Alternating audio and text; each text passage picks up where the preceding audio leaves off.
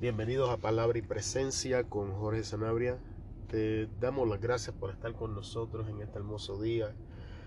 En este nuevo episodio vamos a estar hablando la fe que todos tenemos. Pero antes de continuar te queremos dar gracias.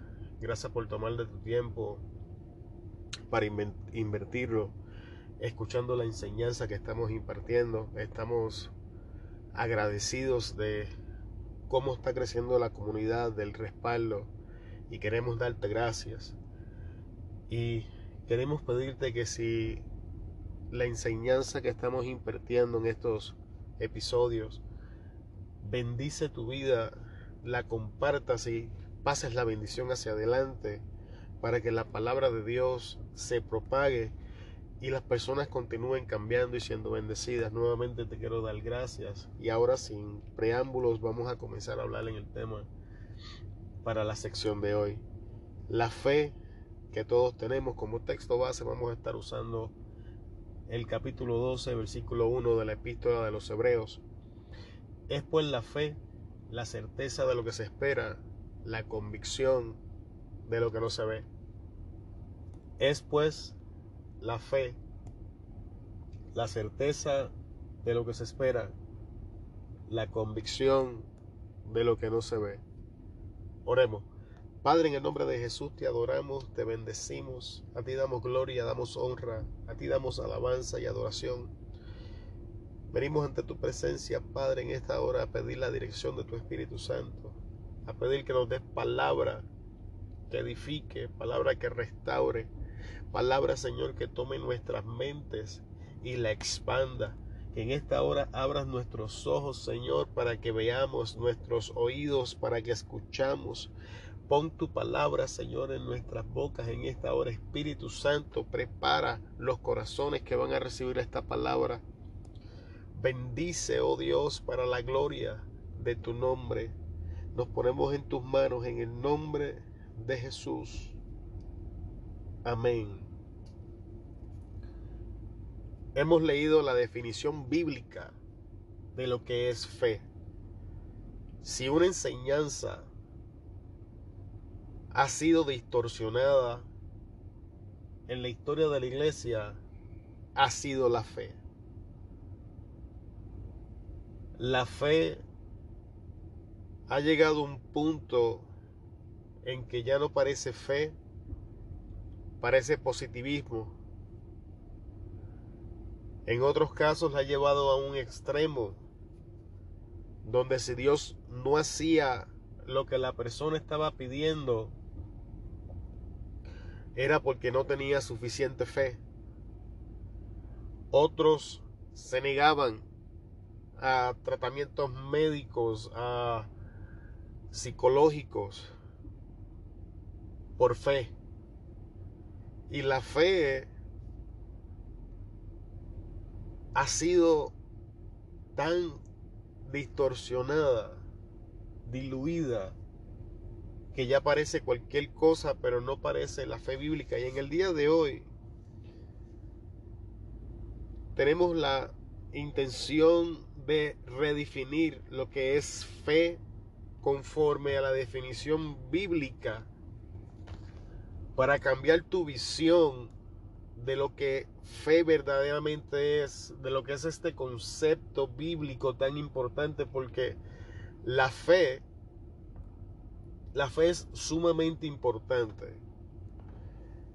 La Biblia enseña que todo aquel que se acerca o busca a Dios debe creer, debe tener fe, galardonador de los que le buscan. Y esto es importante porque la única manera en que la Biblia estipula que podemos acercarnos a Dios es por fe.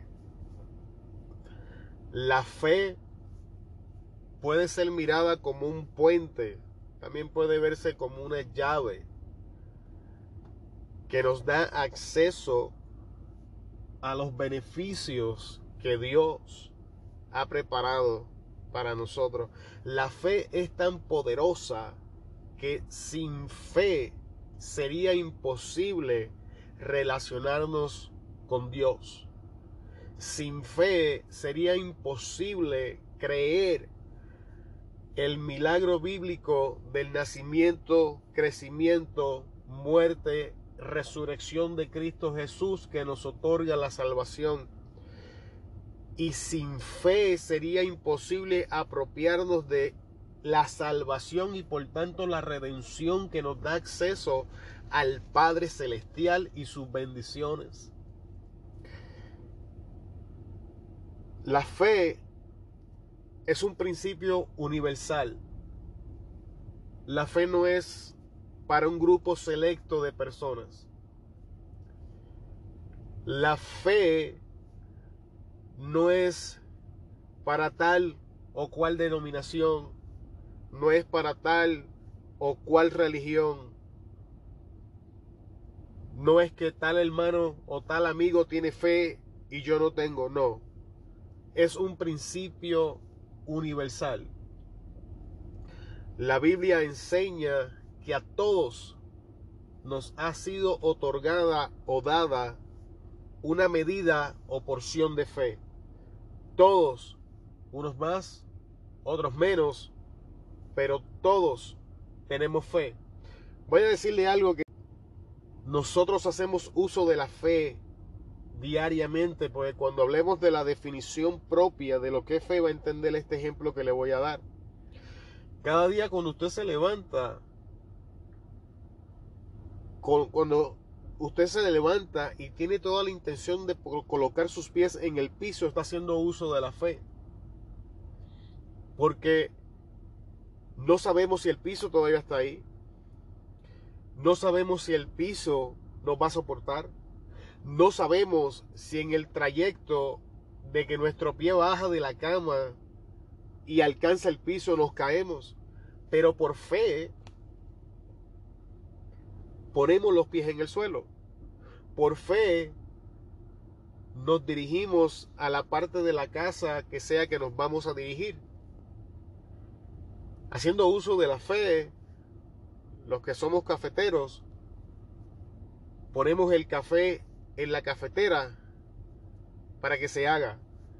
Haciendo uso de la fe, abrimos las puertas del auto, sabiendo que no se van a caer y que van a volver a cerrar. Haciendo uso de la fe, nos sentamos en una silla, confiando en que no va a caer al piso. Porque la fe bíblica no se parece en nada a estos extremos que nos han enseñado. La fe bíblica no tiene nada que ver con la superfe. ¿Qué es superfe? Las personas que practicaban superfe no recibían tratamiento médico, Dios los sanaba de sus enfermedades, no aceptaban que tenían desórdenes de ninguna clase porque Dios los sanaba. Y es cierto, Dios sana, Dios hace estos milagros, pero también Dios nos dio la ciencia, que irónicamente todo el principio científico está basado en fe.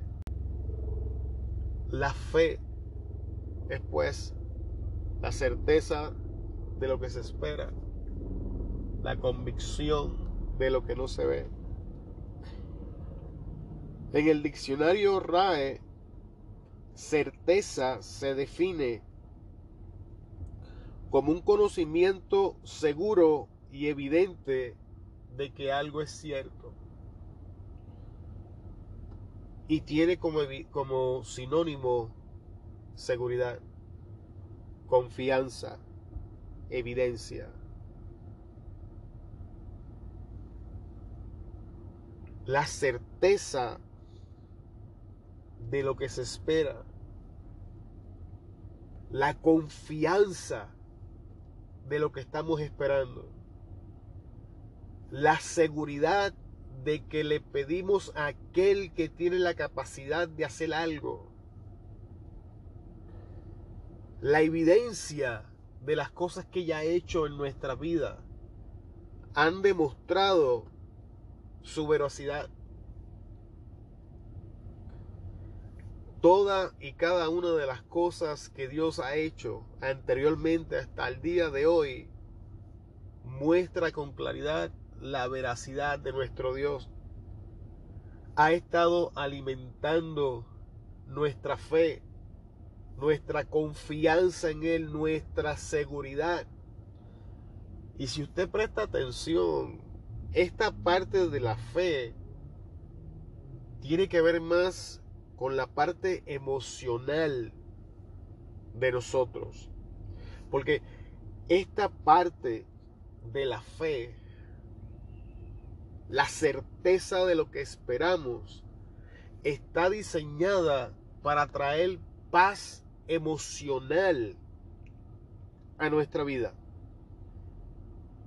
Está diseñada para combatir los miedos, los temores que intentan afligirnos y robarnos la tranquilidad mientras nos dirigimos o esperamos en aquello que hemos presentado delante de Dios. La otra parte de la fe, que es la convicción de lo que no se ve,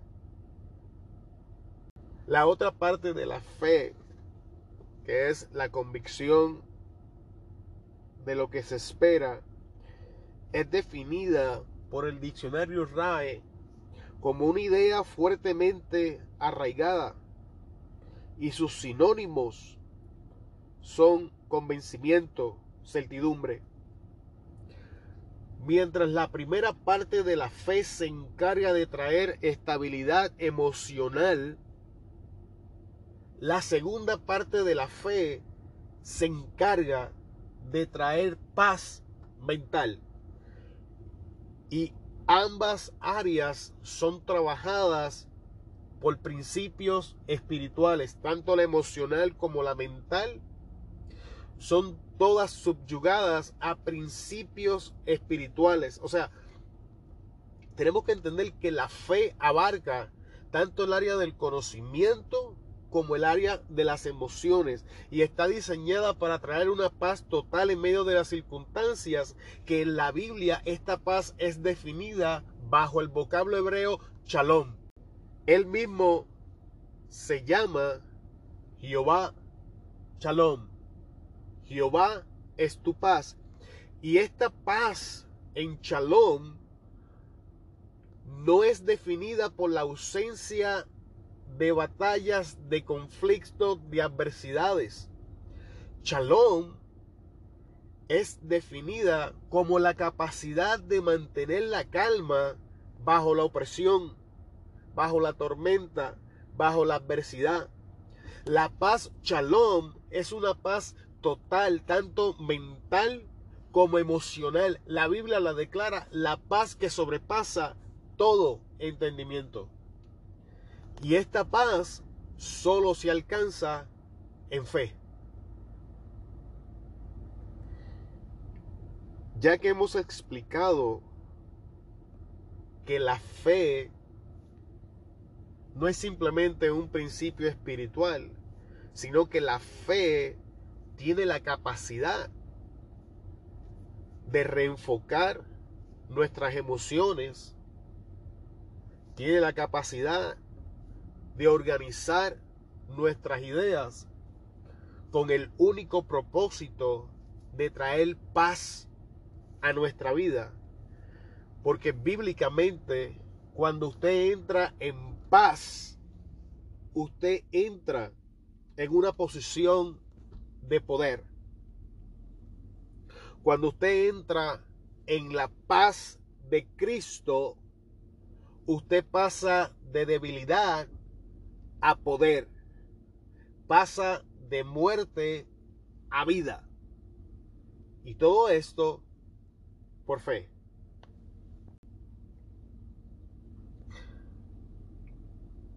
El éxito no sería posible sin una idea primero.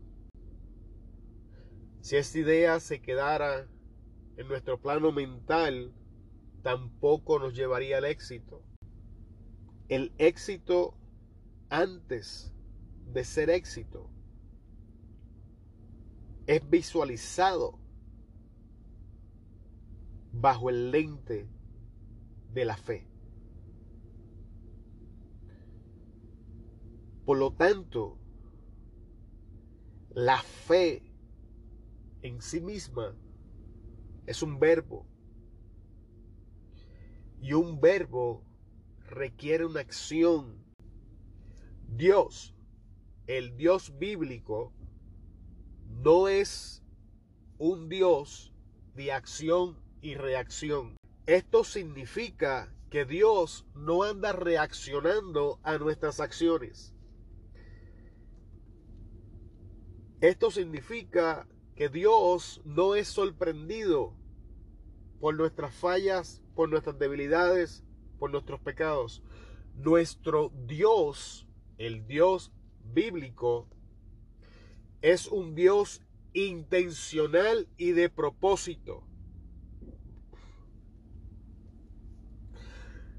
Esto significa que Dios intencionalmente permite las circunstancias para usarlas para su propósito.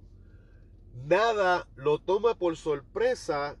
Él ya vio la historia y cuando declaró la palabra, esta palabra ya es cierta, verdadera y está realizada en el plano espiritual, aunque todavía no es manifiesta en esta realidad en la que vivimos, en el plano físico. Y es la fe el puente que va a traer del plano espiritual al plano físico esta palabra. Pero esto no va a acontecer así porque sí. Esto no va a aparecer de la nada. Por la falta de entendimiento al principio de la intencionalidad es que la visión de muchas personas de Dios se parece a la del genio dentro de la lámpara. Ellos piensan que van a llegar ante la presencia de Dios, van a ofrecerle a Dios siete días de ayuno, cuántas oraciones, voy a caminar de rodillas, me voy a azotar la espalda y eso le va a torcer el brazo a Dios para que Dios haga todo por sí mismo. Y las personas que tienen esta visión de Dios no entienden la naturaleza de Dios ni entienden la realidad bíblica. Porque bíblicamente nunca fue la intención de Dios hacerlo todo y que nosotros no hiciéramos nada. Pero siempre fue la intención de Dios de trabajar conjuntamente con el hombre. ¿Cuándo entenderemos esto? Vamos a darte el primer ejemplo desde el libro de Génesis, el primer libro de la Biblia. Dios trabajó conjuntamente con Abraham. Dios hizo lo imposible. Dios creó los cielos, la tierra, Dios creó los animales, Dios creó la vida silvestre, Dios creó todo lo que tenía que ser creado, hombre incluido. Y una vez Dios finalizó con las cosas imposibles para el hombre, entonces le dice a Adán, haz tú todo lo que es posible. Tú vas a darle nombre a los animales, tú te vas a encargar del huerto, tú vas a hacer esto. Entonces proceda a darle un rol, un propósito intencional a la vida del hombre. Y esto comienza desde el huerto del Edén. Esto no cambió a consecuencia del pecado. Este era el plan divino desde el principio, desde el inicio de la creación. Esta era la idea de Dios trabajar conjuntamente con el hombre, él hacer todo lo que era imposible y que el hombre hiciera todo lo que era posible y que aún entonces las cosas que le eran imposibles, Dios le iba a ayudar a hacerlas posibles.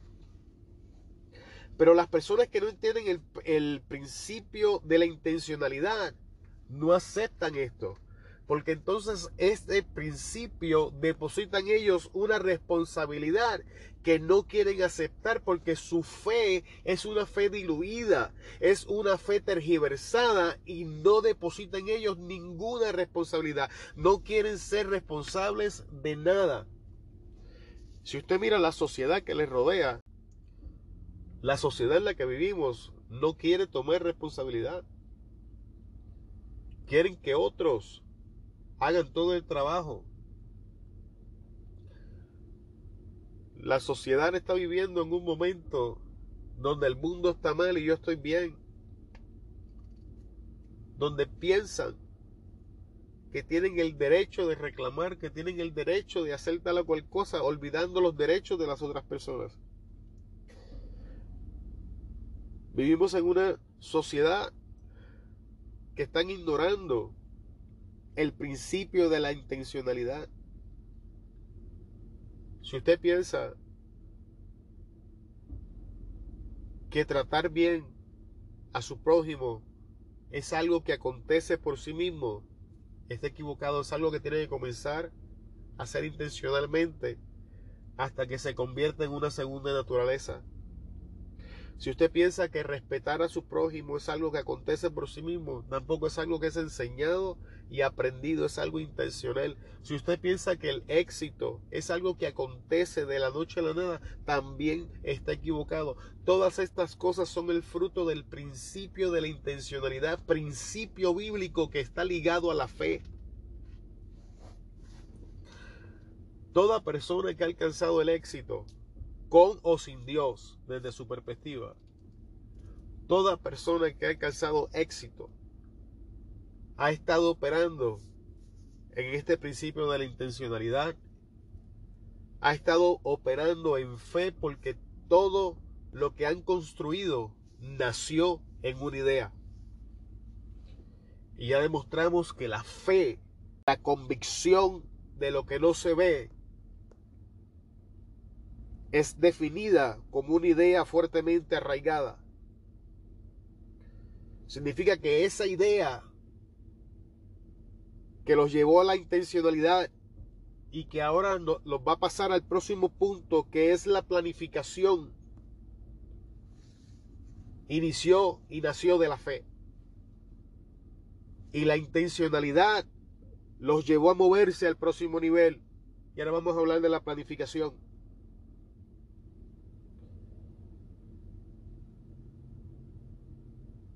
Dios no opera en el desorden. Dios no opera en el caos. Volvamos al libro de Génesis. Y comienza diciendo, en el principio creó Dios los cielos y la tierra.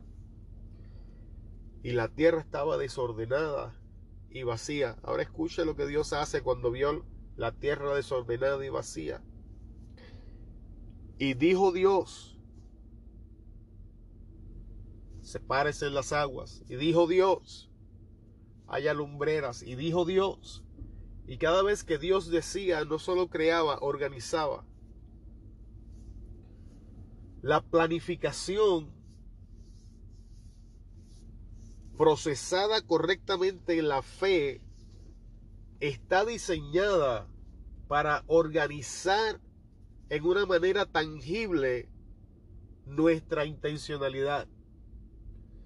La planificación toma la idea nacida de la convicción que ahora ha madurado en nuestra intencionalidad y la plasma en una forma tangible en algo que podemos ver, en algo que podemos estudiar, en algo que podemos ahora trabajar con eso. La planificación nos va a ayudar a determinar cuál es el camino que vamos a tomar. La, la planificación ahora nos va a mostrar qué personas se quedan, qué personas se van. La planificación nos va a ayudar a organizar las personas que nos rodean, nos va a ayudar a evaluar quién se queda en el círculo, quién sale del círculo, quién va en tal lugar, quién va en tal posición, para poder entonces nosotros ser efectivos en la búsqueda de esta meta. Y todo esto por fe. Pero aún en este punto de planificación, si todo esto no llega al próximo nivel, que es la ejecución, estaría incompleto. El nacimiento de la idea como fruto de la convicción que alcanza nuestra intencionalidad madurada por planificación, si no nace a través de la ejecución, está incompleta. Y aquí todos los principios se encuentran. Este es el punto donde todos estos principios convergen y nos catapultan a nuevas dimensiones. Este es el punto donde el puente es creado, donde el ladrillo se va poniendo sobre el ladrillo, donde la base va tomando forma, donde las cosas se van organizando. Este es el punto donde lo invisible que se hizo, que se hizo tangible en una visión limitada comienza a expandirse comienza a materializarse completamente, a hacerse una realidad. Y no solamente hacerse una realidad, sino a afectar nuestra realidad. Porque permítame decirle algo, la fe bíblica no niega nuestra realidad, no niega nuestras circunstancias. La fe bíblica no es una mentira para hacernos sentir bien. La fe bíblica no es mero positivismo. La fe bíblica es algo mucho más allá. La fe bíblica, una vez es practicada correctamente, tiene el poder y la capacidad de cambiar nuestras circunstancias, de cambiar nuestras vidas, de cambiarnos de un punto hacia el otro, de catapultarnos de una dimensión a la nueva dimensión que Dios ha preparado para nosotros. Mientras el positivismo se enfoca solamente en las cosas buenas, la fe acepta la realidad. La fe acepta las circunstancias. La fe no niega la veracidad de lo que está aconteciendo en nuestra vida. Lo que nos lleva al último punto de la fe, que es el aprendizaje. A modo de repaso, todo llega con la convicción, nace la idea, comenzamos entonces a trabajar bajo esta idea llevándola a la intencionalidad la organizamos bajo la planificación, la manifestamos bajo la ejecutación. Pero ¿qué sucede si entonces nuestra ejecución no funciona? ¿Qué sucede si nuestra ejecución no fue la correcta? ¿Qué hacemos si el fruto de nuestra ejecución no es el que deseamos, no es lo que estamos esperando, no es lo que estamos buscando? Según el positivismo, entonces nos enfocamos en lo bueno. Según el negativismo, lo dejamos morir. O según el principio de aprendizaje bíblico, tomamos este fracaso, lo ponemos en la perspectiva correcta, aprendemos de nuestra experiencia, volvemos a la planificación, y repetimos la ejecución hasta que alcanzamos el fruto que estamos buscando. Lo que quiero decirle en este día, la fe bíblica es mucho más de lo que le han enseñado. La fe bíblica está diseñada para tomar nuestros fracasos y convertirlos en las plataformas de nuestro éxito. La fe bíblica está diseñada para tomar nuestras debilidades y llevarnos a la fortaleza en Cristo. Diseñada. La fe bíblica está diseñada para tomar nuestras carencias y catapultarnos a abundancia. Todo esto por fe, solo por fe es posible agradar al Señor, porque no vamos a poder pasar los procesos si no estamos convencidos, no podemos pasar el proceso si no creemos en lo que estamos haciendo, no podemos pasar el proceso si no confiamos en aquel que nos está pasando por el proceso, si no confiamos en su fidelidad, si no confiamos en su lealtad, si no confiamos en su veracidad, no vamos a poder alcanzar aquello que nos llamó porque en nuestro caminar va a llegar la adversidad, va a llegar tormenta, momentos incomprensibles y si no estamos fundamentados en la fe vamos a fracasar. Pero si creemos, decía Jesús, no te he dicho que si crees, todo es posible. Te dejo con estas palabras en el día de hoy. Te bendigo en el nombre de Jesús. Y es mi mayor deseo que tu visión de la fe bíblica haya cambiado y que veas la fe como la herramienta que te va a ayudar a trabajar las situaciones, que comiences a ver la fe como la llave que va a abrir esa puerta que ha estado cerrada, la fe como el puente que te va a llevar a la dimensión que Cristo preparó para ti. Te bendigo en el nombre de Jesús y te veo mañana en el próximo episodio. Amén.